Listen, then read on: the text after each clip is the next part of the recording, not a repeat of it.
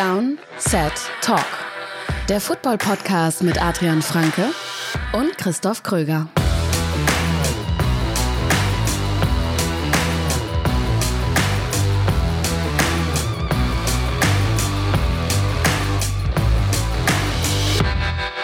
Herzlich willkommen zu dieser spontanen, eingeschobenen Folge Downset Talk, der offizielle NFL-Podcast von The Zone und Spox mit mir, Christoph Kröger und Adrian Franke. Einen wunderschönen guten Tag. Es gab viele News äh, in den letzten Stunden, in den Mhm. letzten, sagen wir mal, noch einen Tag jetzt, also 24 Stunden Mhm. vollgepackt mit sehr vielen News. Wir nutzen quasi unsere Mittagspause jetzt einfach mal, um diese äh, Folge aufzunehmen, diese Breaking News Folge. Die aktuellste News ist, dass Tom Brady die New England Patriots verlassen wird. Ja, ja. Ähm, ist jetzt offiziell, musste er sich heute auch eigentlich entscheiden, rein durch die Vertragsstruktur. das war von vornherein klar, dass er sich heute entscheidet. Er hat jetzt äh, per Social Media mitgeteilt. Es gab wohl ein Treffen gestern Abend nochmal zwischen Brady und den Patriots und äh, man ist dann wohl mit diesem, mit diesem Ergebnis auseinandergegangen schon und Brady hat jetzt ja, für uns jetzt vor einigen Minuten offiziell gemacht. Ähm, wir wissen schon, dass die Buccaneers ein konkretes Angebot hinterlegt haben. Vielleicht, wenn ihr die Folge hört, ähm, ist schon ganz klar, wo er hingeht und es ist schon alles entschieden. Aber unser Stand aktuell ist, Tampa Bay und die Chargers sind wohl die Favoriten. Vielleicht kommt noch irgendwie so ein Überraschungsteam mit rein, aber das sind wohl aktuell die Favoriten und Tampa Bay auch das Team, das sich seit gestern eigentlich am hartnäckigsten hält bei Brady. Also das Team, was man am häufigsten gehört hat und was glaube ich, auch mehr und mehr wie der Favorit aussieht. Ja, deine Bold Prediction. Ja, ist nicht mehr Gar so nicht bold. mehr so bold. Ja. Ja, meine sämtlichen Predictions sind im Eimer, weil ich habe wirklich nicht damit gerechnet, dass Tom Brady die Patriots verlässt. Was ich tatsächlich spannender finde als die Frage, wo geht Tom Brady hin, ist, was machen die Patriots. Ja. auf der Quarterback-Position. Ja. Und da gibt's viele Szenarien. Wir hatten ja auch schon das ein ein oder andere Mal über welche gesprochen. Also ein Cam Newton Trade ist denkbar, Teddy Bridgewater. Es gibt es gibt natürlich auch noch so viele andere, die irgendwie eine Rolle spielen könnten, Mhm. wie ein Andy Dalton zum Beispiel. Was ist so aus dem Bauch heraus deine Vermutung? Ja, ich finde es richtig schwer. Es muss was Günstiges eigentlich sein. Ähm, diese Brady, also Brady hinterlässt halt 13,5 Millionen Dollar Dead Cap. Deswegen war das immer so dieses, die Entscheidung muss heute kommen, weil wenn er heute nicht einen neuen Vertrag gekriegt hätte, was er ja jetzt nun mal nicht kriegt, dann, ähm, dann kickt dieser Dead Cap rein und die Patriots haben ja eh nicht viel Geld. Das heißt, die werden jetzt nicht irgendwie eine teure Splashy-Lösung irgendwie auspacken. Ich find's mega, mega schwierig. Also ich könnte mir vorstellen, dass es so eine, dass es Teddy Bridgewater wirklich wird. Das würde mich nicht wundern, wenn es so in diese Richtung vielleicht geht. Aber ich würde es auch nicht ausschließen, dass die vielleicht jetzt noch irgendwie versuchen, irgendeinen Trade einzufädeln und dann ähm, vielleicht sogar im Draft für einen Quarterback hochgehen mit mehr Pick-Kapital. Also für, kann jetzt für mich echt in alle Richtungen gehen. Nur Ja. eine Sache ist klar, es kann jetzt keine, keine teure Lösung sein. Dann haben wir gestern Abend schon einen ganz spontanen Instagram-Livestream gemacht nach einer sehr großen News. Wer das verpasst hat, weil er uns bei Instagram noch nicht folgt, sollte das schleunigst nachholen. Das ist klar, weil ich meine, mal sehen, wie die nächsten Tage verlaufen. Vielleicht werden wir das noch mal machen. Ja. Je nachdem, wenn es so weitergeht. Und da habe ich schon gesagt, die NFL weiß immer wieder zu überraschen. Das war heute der Fall und das war eben auch gestern schon der Fall, als einer der besten Spieler der NFL den Verein gewechselt hat.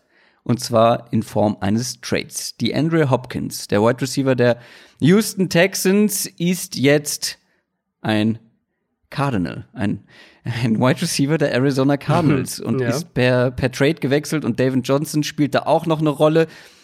Was ist da noch mit enthalten in diesem Trade? Ja, der Trade war kurios, wie er auch, wie er sich so entfaltet hat. Also für uns, ähm, die beiden Teams haben wohl schon seit ein paar Tagen über den Trade gesprochen. Das sickerte dann so nach und nach durch. Aber für uns hat es sich so entfaltet, dass zuerst durchkam, okay, die Texans sind wahrscheinlich das Team, was David Johnson nimmt, äh, muss man schon fast sagen. Und es ging ja immer irgendwie so darum, dass ähm, dass die Cardinals diesen Vertrag loswerden wollen. Sie hatten davor Kenyon Drake den Transition Tag gegeben. Das heißt, es war dann schon relativ klar, dass sie eben die, dass sie Johnson loswerden wollen. Ähm, und dann hieß es, okay, die Texans sind das Team, was ihn haben will oder ihn nehmen wird. Was dann aber schon so in die Richtung, wo man eigentlich dachte, okay, dann wird das irgendwie so ein Salary-Dump-Move. Das heißt, die Cardinals geben vielleicht sogar noch einen Pick drauf oder es ist irgendwie so ein Late-Round-Pick-Tausch oder sowas, damit äh, Houston den Vertrag übernimmt, was sie auch machen. Also sie übernehmen den kompletten Vertrag. In Arizonas Büchern bleiben nur die 6 Millionen Dollar ähm, Dead Cap durch den Signing-Bonus, die man ja nicht traden kann. Und dann erst danach kam das sozusagen als nächste Stufe, dass irgendwie die Andrew Hopkins in diesen Deal mit involviert ist. Und der Deal insgesamt sieht so aus, dass die ähm, Cardinals David Johnson einen Zweitrunden-Pick in diesem Jahr und einen Viertrunden-Pick im nächsten Jahr äh, aufgeben, also Zweitrunden-Pick, Viertrunden-Pick. Und die Texans im Gegenzug die Andrew Hopkins abgeben und ihren Viertrunden-Pick in diesem Jahr. Also unterm Strich ähm, Zweitrunden-Pick. Mehr oder weniger ein Zweitrunden-Pick für die Andrew Hopkins. Genau, so kann man es ungefähr zusammenfassen und eben äh, der, der Pick-Tausch für den David Johnson-Vertrag. Warum ist es so billig? Die Frage habe ich natürlich jetzt auch sehr, sehr häufig gekriegt, die letzten 24 Stunden oder nicht ganz 24 Stunden. Ähm, also es gab einige Gerüchte eben, die dann auch so nach und nach durchgesickert sind. Es gab schon länger die Gerüchte, dass die Texans irgendwie Hopkins traden wollen. In die Richtung, er hat noch drei Jahre Vertrag, er will wohl vorzeitig einen, einen teuren Deal. Ähm, vielleicht auch hinter den Kulissen soll es nicht mehr so gut funktioniert haben zwischen, zwischen ähm, Hopkins und, und Bill O'Brien, dem Head Coach. Mhm. Erklärt natürlich nicht, genau, und GM, wichtig zu sagen, ähm, erklärt natürlich nicht, warum das so billig war, zumal wir ja gleich noch zu einem anderen Receiver-Trade kommen, der auch schon passiert ist. Aber es ist zumindest ein bisschen Kontext dafür, warum dieser Trade dann letztlich so über die Bühne gegangen ist. Trotzdem, ganz klar, für, für Houston ist das eine, ähm, sieht das wie eine ziemlich, ein ziemlich übler Trade aus und für Arizona wie ein ziemlich guter.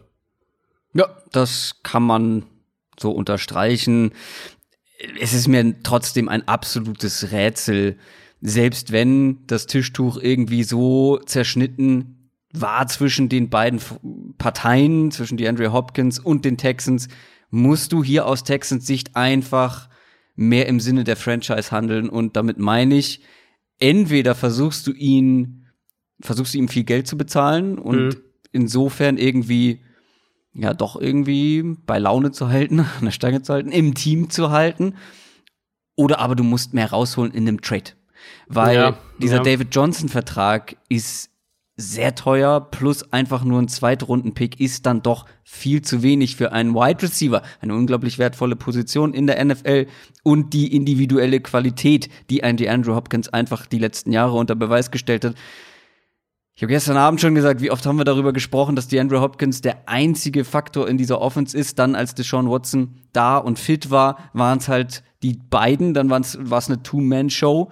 Mhm. Und jetzt lässt du halt einen dieser Two-Man-Show gehen und bekommst halt nicht den Value zurück, den du eigentlich bekommen müsstest, wenn du das auch mit anderen Wide Receiver Trades aus der Vergangenheit oder jetzt auch ganz aktuell vergleichst. Also es ist mir wirklich ein absolutes Rätsel, wie die Texans das eingehen können. Du hast auch schon gesagt, dass man vielleicht von anderen Teams gar nicht mehr bekommen hätte, aber dann musst du irgendwie eine andere Lösung finden. In meinen Augen bezahlst du diesem Spieler, so einem Spieler auch das Geld, was er haben möchte. Gerade mit dem steigenden Cap mhm. Space mhm. musst du einfach dann investieren oder halt eben mehr rausholen. Also ist ja. mir völlig unerklärlich ja. tatsächlich. Es kann wirklich nur erklärt werden, dass es, dass es da einige Sachen hinter den Kulissen auch ähm, schiefgelaufen sind. Ich denke, das muss man, das muss man auf jeden Fall so sagen. Dann eben die Tatsache, du hast jetzt gesagt, GM Bill O'Brien, wir haben es nun mal auch mit einem GM zu tun, der halt eigentlich ein Coach ist und dementsprechend auch denkt wie ein Coach und vielleicht eben auch mit dieser Situation insgesamt überfordert ist. Das, denke ich, kann man schon auch mal in den Raum werfen. Und dann eben die Situation, dass sie offensichtlich ja schon seit Wochen, wenn nicht Monaten versucht haben, ähm, ihn zu traden oder Tradepartner zu finden, scheinbar ja nichts Besseres gefunden haben. Vielleicht haben sie sich auch selbst gewisse Parameter aufgelegt. Vielleicht haben sie gesagt, wir wollen ihn nicht zu einem AFC-Contender traden. Also wenn jetzt die Patriots angefragt hätten oder sowas, dann hätten wir es vielleicht nicht gemacht. Ähm, wir wollen ihn vielleicht irgendwie auch nicht zu einem Team irgendwie wie den 49ers traden, die oder so, die direkt den Super Bowl mitspielen. Also vielleicht haben sie sich selbst auch ein bisschen ähm, gewisse, gewisse Limitierungen selbst auferlegt. Und dann, ja, dann kommt man halt am Ende dazu, dass man selbst das schöne Wort Leverage ähm, nicht mehr so viel hat und die Situation immer schwieriger wird. Und wenn dann der Spieler wirklich weg will, und ich meine, bei Hopkins war es jetzt nie so krass nach außen formuliert, aber wenn das intern der Fakt ähm, war, dass er wirklich weg will, ähm, ist es halt irgendwie so ein bitterer Trade für Houston, weil eben dieses Titelfenster sich jetzt auch schließt, das sie eigentlich hatten. und du, äh, du hättest natürlich, du hättest die ganze Situation völlig anders klären müssen, aber so ähnlich, in ein bisschen anderen Form, ähnlich wie Clowny äh, letztes Jahr, ist es halt irgendwie, du hast dich selbst wahrscheinlich, wenn das so stimmt, was da berichtet wird, hast du dich selbst in so eine Ecke rein manövriert, aus der du dann mhm. irgendwie nicht mehr rausgekommen bist. Also du hast es schon sehr drastisch formuliert jetzt mit Titelfenster geht zu. Ich bin der Meinung, dass solange du Deshaun Watson deutlich hast. Deutlich kleiner zumindest, ja. Es ist vielleicht kleiner geworden, aber ich denke schon, du musst halt jetzt nur richtig handeln und wir, was mich halt eben so wundert, wenn du Deshaun Watson hast, bist du in meinen Augen im Win-Now-Modus. Mhm.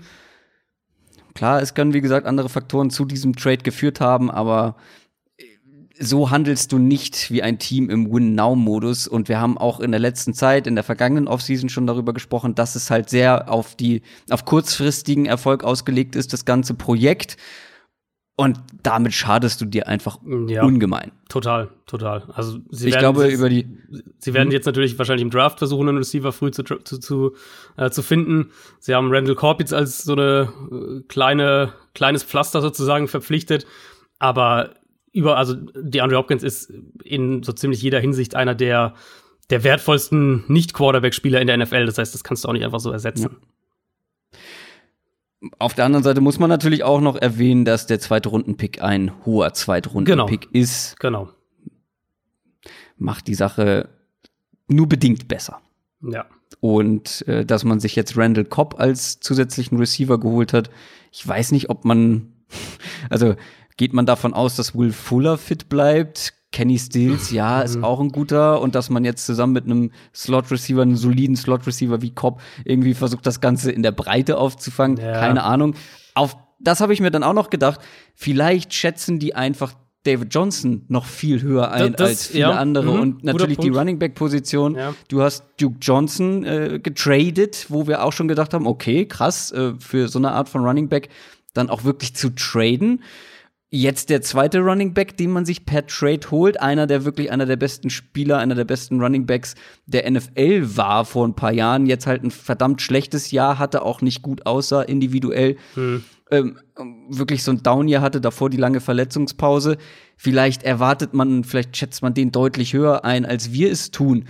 Und es ist halt immer eine Frage, ja, für uns als Außenstehende ist das immer dann so, wir schätzen Teams und Spieler in einer gewissen Weise ein, aber das heißt eben nicht, dass die Teams und die Verantwortlichen der Teams ja. das eben auch ja. so tun. Und vielleicht, ja, vielleicht ist bei denen David Johnson einfach irgendwie auch in einer ähnlichen Liga wie, wie die Andrew Hopkins und sie sagen, Alter, wir kriegen hier einen super flexibel einsetzbaren Running Back und kriegen dazu noch einen Zweitrunden-Pick. Ich meine, die werden sich wahrscheinlich nicht, also ja, vielleicht ärgern die sich natürlich auch, werden sie aber vielleicht sehen die sich gar nicht als so großer Verlierer, wie wir beide das jetzt tun. Kann, also kann sein. Ich glaube, man muss es halt wirklich immer vor der, vor der, ähm, vor dem Hintergrund sehen oder in dem Kontext sehen, dass sie, oder man sollte es so sehen, wenn man eine Analyse startet, in dem Fall, dass sie Hopkins vermutlich in jedem Fall traden wollten. Also alles, was wir hören, geht in die Richtung, sie wollten Hopkins auf jeden Fall traden. Das ist sozusagen die das Ausgangslage. Ist für mich halt schon, das genau, ist für mich halt schon überhaupt keine Frage. Das ist, das ist die falsche Ausgangslage sozusagen, aber anscheinend war das die Ausgangslage, in der sich Houston befand, warum auch immer. Ähm, wie gesagt, selber so ein bisschen Rücken zur Wand manövriert. Und ähm, dann sind sie, dann musst du eben davon, davon weiterdenken. Und dann ist eben die Frage, was sind die besten Deals, die, die du bekommst? Und wenn sie vielleicht David Johnson irgendwie als einen äh, besser oder als, als wertvolleren Spieler einschätzen, als es wir jetzt machen würden, ähm, kann es eben sein, dass das dann dass die Denkweise ist, die dazu geführt hat. Ja, dann gab es heute Nacht noch einen weiteren Wide Receiver Trade. Mhm. Der hat sich gestern Abend schon so ein bisschen angekündigt, weil Stefan Dix mal wieder einen kryptischen Post rausgehauen hat. Ja. Mit ist es Zeit für, für einen Neuanfang. Und da dachte man, ja, kommt jetzt tatsächlich mal was oder ist das wieder so eine, so eine komische Finte, die er da legt? Aber es kam tatsächlich was. Stefan Dix wurde getradet von den Minnesota Vikings und zwar zu den Buffalo Bills. Und das, ähm, da ist jetzt der Preis dann deutlich anders. Also da sieht man die Diskrepanz zwischen Texans, die wahrscheinlich Hopkins unbedingt loswerden wollten, und die Vikings, die eben gesagt haben, wenn der Preis passt, dann, dann würden wir das machen, aber wir machen es auch nicht um jeden Preis. Ähm, Minnesota bekommt einen Erstrundenpick, einen Fünftrunden-Pick und einen Sechstrunden-Pick in diesem Jahr und dazu einen Viertrunden-Pick im nächsten Jahr. Und äh, die Bills bekommen noch zurück einen Siebtrunden-Pick in diesem Jahr. Also ein Late-Round-Pick-Tausch im Prinzip und dann aber noch erst Fünft- und dann noch mal Viertrunden-Pick für die Vikings, was ihnen natürlich einerseits die Möglichkeit gibt, ähm, einen Receiver dieses Jahr im Draft hoch auszuwählen, ganz klar. Das, das äh, Potenzial ist jetzt noch gestiegen. Was aber natürlich auch eine riesen Baustelle aufmacht. Also wir haben Minnesota jetzt schon als ein Team, das einen großen Need in der Secondary hat, also Cornerback spezifisch. Ähm, jetzt dazu noch einen großen Need auf Receiver hat, weil jetzt sind sie in diesem Territorium, wo sie eben äh, Adam Thielen haben und sonst halt nicht viel. Und dann, äh, da wird's dann halt schon auch, ja, also da wird's dann halt schon auch dünn. Das heißt, du musst einen, du musst eigentlich einen starken Nummer 2 Receiver jetzt finden, was wahrscheinlich nur über den Draft klappen wird. Ähm, mhm. Und deine anderen Baustellen bleiben ja auch noch. Deswegen, äh, ich bin bei den Vikings noch nicht so ganz klar, wo da die Reise hinführt. Also, ähm, sie haben ja mit Kirk Cousins verlängert, das kann man mal am Rande noch erwähnen zumindest, was vor allem Cap Space freigeräumt hat, aber auf der anderen Seite ähm, Cousins auch für drei weitere Jahre quasi garantiert bindet an die Vikings und dann ähm, ja, sind sie ja irgendwie, also sie sind irgendwie so ein bisschen ein Team, was zwischen wir wollen jetzt gewinnen und wir sind in so einem kleinen Umbruch sich so ein bisschen bewegt, habe ich den Eindruck. Mittelmaß, möchtest du das sagen? Ja, irgendwo so ein bisschen Mittelmaß, ja. Und dafür aber irgendwie noch ein ziemlich, eigentlich immer noch ein relativ talentiertes Team, aber ähm, ja. ja, also, also ja, frustrierend, frustrierend ist die Situation, glaube ich, für Vikings-Fans. Das kann ich auch verstehen. Auf der anderen Seite haben wir ja in der Mailback-Folge darüber gesprochen, die Vikings sind einfach limitiert, was ihre, was ihr Handeln angeht in dieser ja. Offseason durch den kleinen Cap Space, durch die eigenen Free Agents. Da sind aber noch Löcher zu stopfen. Ich glaube, das war dann unterm Strich ein unabdingbarer Move, weil Stefan Dix wollte wohl angeblich ja auch weg. Das zum einen, das, zum ja, anderen. War ja immer wieder mal ein Thema. Also Dix war ja immer wieder mal so ein Kandidat. Ja. Anfang der Saison, Anfang der vergangenen Saison schon relativ äh, so, ja, ich will weg, ich will weg. Und dann immer wieder mal eben, wie du gesagt hast, mit diesen Social Media Posts. Und zum anderen haben sie damit eben auch 11 Millionen, über 11 Millionen, glaube ich, Cap Space mhm. ähm, geschafft. Plus dann eben die Verlängerung mit Kirk Cousins. Du bist jetzt, glaube ich, einfach ein bisschen flexibler, hast einen zu zusätzlichen First-Round-Pick. Das ist zwar, glaube ich, nur Nummer 22, aber es ist halt wertvolles Draftkapital. Ich glaube, du bist jetzt einfach ein bisschen flexibler und flexibler und vielleicht kannst du durch das gewonnene Capspace, den gewonnenen Capspace, ähm, das ein oder andere Loch, den ein oder anderen Need irgendwie angehen, adressieren. Ja, vielleicht, ja. Kann du sein. hast natürlich jetzt den zusätzlichen Need auf Wide Receiver, aber trotzdem, du hättest, glaube ich, sonst Probleme gehabt, die anderen Löcher vernünftig zu schließen. Ja, also ich, ich will es nicht, äh, ich will nicht komplett ausschließen, irgendwie, also sie sehen es zumindest zum Teil auf jeden Fall so, aber trotzdem bewegen sie sich halt irgendwie so ein bisschen zwischen nicht Fisch und nicht Fleisch, ne? Also es ist so ein bisschen, ja, ja okay, Cousins für drei Jahre gut, wenn aber dann die Umstände um ihn herum schlechter werden gleichzeitig, dann bringt uns Cousins auch nicht mehr so viel wie vorher, weil er ist halt jetzt kein Quarterback, der so ein Team irgendwie trägt. Ähm, Diggs, da wird sicher hinter den Kulissen haben, waren die bestimmt an dem Punkt irgendwann jetzt genervt einfach von seinem Verhalten. Aber sportlich verlierst du natürlich eine riesen Stütze deiner Offense, so den zweit- oder drittwichtigsten Spieler, äh, den du offensiv überhaupt nur hast. Ähm, Defense ja auch, wie gesagt, also Cornerback haben wir schon angesprochen, Defensive Line, Linval Joseph ist weg, Everson Griffin ist Stand heute noch weg, da versuchen sie ja wohl noch ihn zu halten oder ihn zurückzuholen. Aber ähm, das sieht für mich halt eher nach einem Team aus, was so ein bisschen ähm, so ein Down Year haben könnte. Dann weitere Wide Receiver News beziehungsweise Dallas Cowboys News. Da wussten wir eh, dass da noch einiges passieren wird, passieren muss. Man hat zum einen Dak Prescott den Franchise Tag gegeben. Das heißt oder oder das hieß aber auch, man kann ihn nicht Murray Cooper und auch nicht Byron Jones geben. Man mhm. muss also mit einem der beiden verlängern und mit Murray Cooper hat man das jetzt getan. War ja noch mal relativ äh, wurde nochmal spannend. Also sie haben es nicht geschafft bis, ähm, bis zum Start des Verhandlungsfensters. Ähm, das heißt, Cooper war für ein paar Stunden auf dem Markt und war, konnte eben dementsprechend auch also sein Berater mit anderen Teams verhandeln, was auch passiert ist. Wir haben das dann gestern erfahren, dass er, dass es wohl ernsthafte Gespräche mit Washington gab. Natürlich spannend, dadurch, dass es auch ein Division-Rivale gewesen wäre. Am Ende ähm, Dallas aber es geschafft, ihn zurückzuholen mit einem teuren Vertrag. Das war klar, dass also vor allem, wenn er dann auf den, auf den Markt kommt, dann wird es umso teurer. Fünf Jahre, 100 Millionen, davon 60 Millionen garantiert. Ähm, ich glaube aber halt ehrlich gesagt auch, dass das relativ alternativlos einfach war für, für die Cowboys. Also man kann drüber diskutieren, das haben wir auch schon oft genug gemacht, wie sie überhaupt in diese Situation gekommen sind, dass sie falsche Verträge, falsche Spieler priorisiert haben und so weiter. Ähm, aber im Endeffekt haben sie jetzt ja keine andere Wahl mehr gehabt, als zu, irgendwie alles zu versuchen, um Prescott und Cooper zu halten. Und das mhm. haben sie im Endeffekt so getan mit dem exklusiven Franchise-Tag für, für Dak Prescott und äh, eben dem sehr teuren Vertrag für, für Amari Cooper. News von den 49ers. Da gab es auch ein, ja, zwei Sachen vor allem.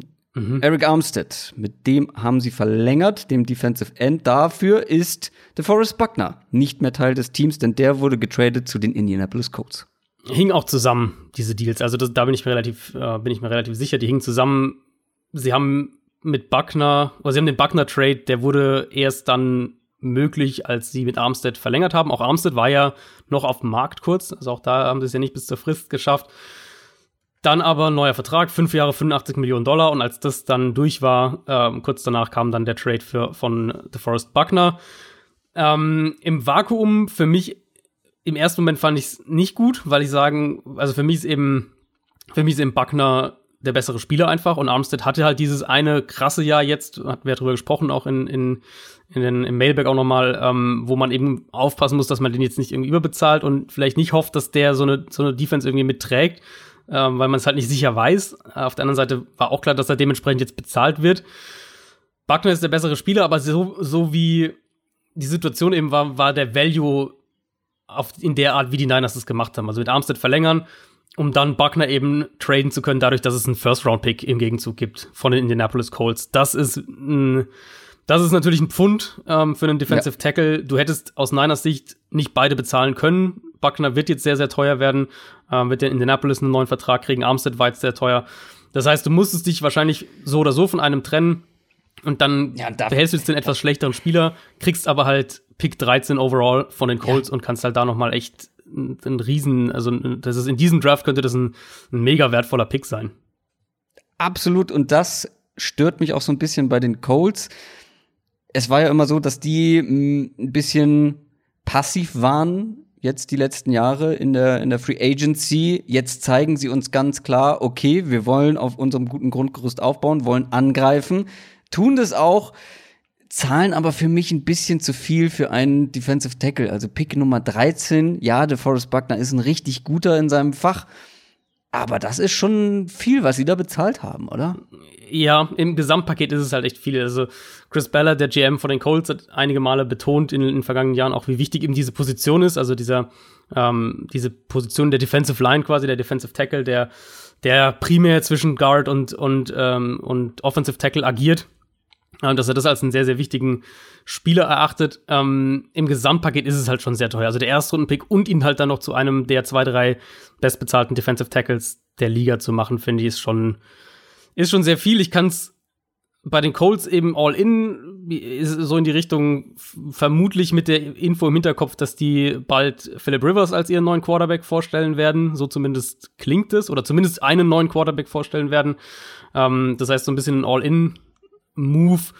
Aus Niners Sicht, glaube ich, ist der Value schon eher da. Also eben, wie gesagt, den etwas schlechteren ja. Spieler für ja. die Defensive Line halten, aber enormen, ähm, enormen Draft Value mitnehmen und halt nicht derjenige sein, der dann irgendwie noch einen Defensive Tackle ultra teuer bezahlt. Auch wenn er sehr gut ist. Also DeForest Buckner ist ein sehr guter Spieler, überhaupt keine Frage. Kommen wir zu einem anderen Team, das all in geht, ohne eigentlich den Quarterback für die Zukunft aktuell schon zu haben. Die Miami Dolphins, die haben hm. nämlich vor allem ihre Defense geupgradet. Mhm. Unter anderem haben sie sich ja. Byron Jones geholt, den vermeintlich besten Cornerback auf dem Markt. Er ist jetzt, glaube ich, auch der teuerst bezahlte ähm, ja, Cornerback also der Liga. Ganz sicher sind, wissen wir die Zahlen noch nicht, aber es ja. sieht wohl so aus, ja. Ja, also so ein bisschen ich das vermutet hatte. Und Kyle Venoy, ehemals ja. Linebacker der Patriots, ist jetzt auch bei den Dolphins. Und das sind natürlich zwei Spieler, mit denen du auf jeden Fall was anfangen kannst. Klar, du verbesserst wahrscheinlich mit jedem Free Agent diese Defense zum Teil, aber gerade mit mhm. den beiden, das ist schon ordentlich. Ja, ich fand den Verlauf auch echt spannend, weil die, die ersten Dolphins-Moves, die, Moves, die wir so mitgekriegt haben, waren ja Shaq Lawson und, und Eric Flowers wo man sagt, okay, die adressieren zwar Baustellen mit, mit Defensive End und Interior Offensive Line, ähm, waren aber halt dafür auch echt gar nicht so billig und dann dachte man halt so ein bisschen, ja gut, wenn die Dolphins jetzt schon Geld ausgeben, warum geben sie es dann für so, so Spieler irgendwie aus der zweiten Garde aus, wenn sie jetzt schon ihren ganzen Cap Space haben, den sie ja haben? Und dann, ähm, dann kam halt die, diese, diese Kracher-Moves. Also Byron Jones, für, für, also für uns beide ja, glaube ich, ganz klar der Nummer eins Cornerback auf dem Markt der ähm, auch viele, viele Interessenten hatte. Ähm, also die Details sind wohl fünf Jahre über 82 Millionen Dollar, davon 57 Millionen garantiert. Ist natürlich vor allem auch deshalb spannend, weil Miami ja gerade erst letztes Jahr Xavier Howard zum, äh, ich glaube auch zum bestbezahlten Cornerback mhm. der Liga gemacht hatte. Das heißt, dass, wenn es so bleibt, wenn sie jetzt nicht irgendwie Xavier Howard noch trainen, wäre das äh, mit weitem Abstand das teuerste Cornerback-Duo der Liga. Auf der anderen Seite ist natürlich auch irgendwo ist es mega spannend, weil diese Defense, die ja Brian Flores auch, ähm, auch spielen lassen will, die er aus New England kennt, die baut ja nun mal primär auf Coverage auf. Und deswegen äh, wäre es schon spannend zu sehen, was er da aufbauen kann, wenn sie beide behalten und wirklich mit diesem mit diesem Cornerback-Duo an den Start geht und, und Howard als Nummer zwei Corner wäre natürlich ein riesiger Luxus, aber fände ich persönlich, ähm, das könnte mega gut auch funktionieren.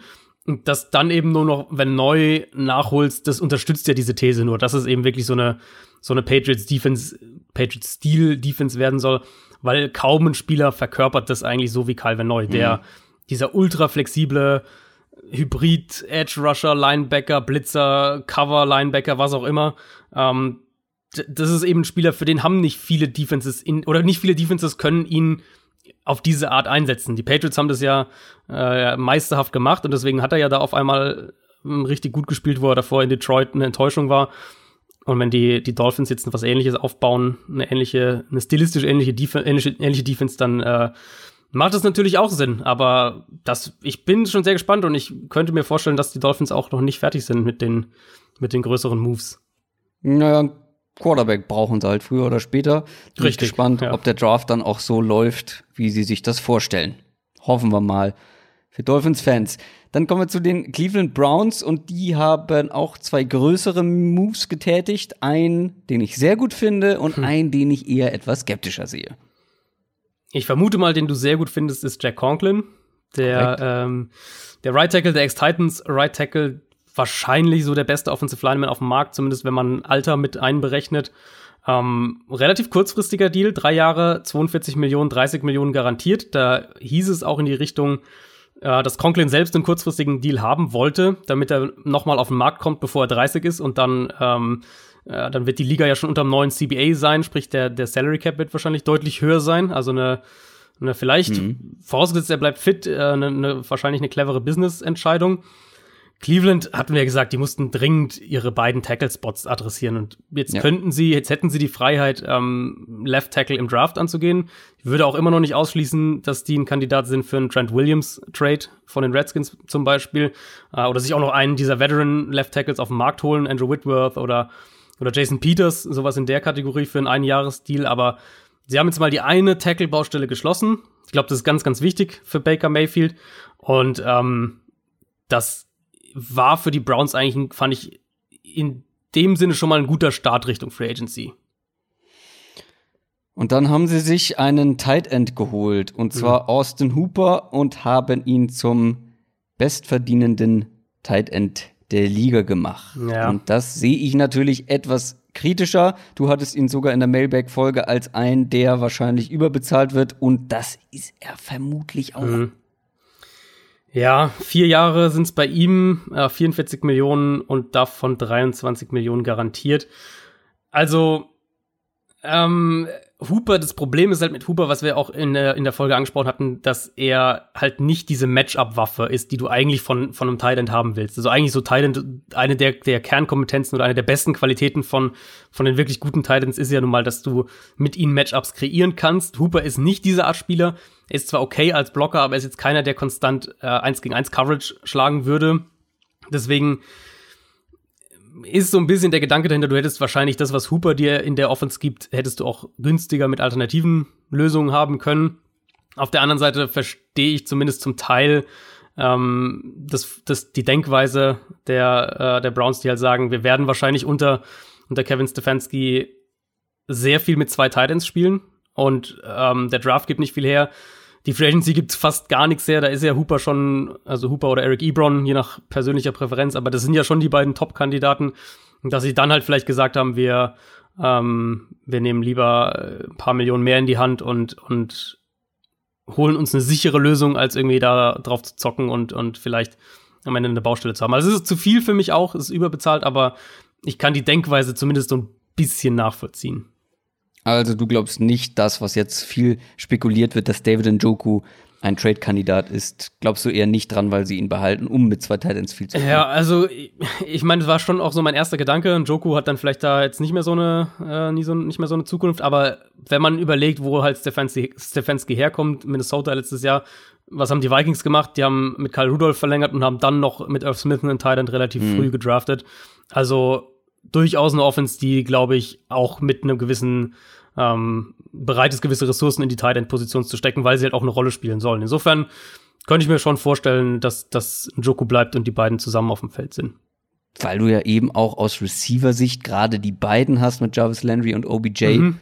Vergleichen wir das mal mit Adam Thielen und Stephon Diggs genau, bei den ja. Vikings. Auch da sind Parallelen zu finden. Ja. Das waren jetzt nur wirklich ein paar News. Das waren so die größten News. Es gab noch viele, viele, viele, viele mehr. Wir haben noch eine kleine Breaking News, die wir einbauen können. Ähm, ist es so? Wenig überraschend, aber dann haben wir es zumindest mal schon mal erwähnt. Äh, Drew Brees ist jetzt fix bei den Saints. Das war eigentlich nie, stand nie so, wirklich ja. in Frage, aber ähm, der Vertrag ist jetzt unterschrieben für zwei Jahre und rund 50 Millionen Dollar. Also alle Saints-Fans. Ich hatte gestern ein paar Nachrichten auch in, in meinen Menschen, so nach dem Motto, muss man sich da Sorgen machen, weil er jetzt ja offiziell auch verhandeln hätte dürfen, aber ähm, das war nie, das war nie irgendwie ein ernsthafter Zweifel daran, dass, dass Breeze bei den Saints bleibt. Und jetzt ist es offiziell.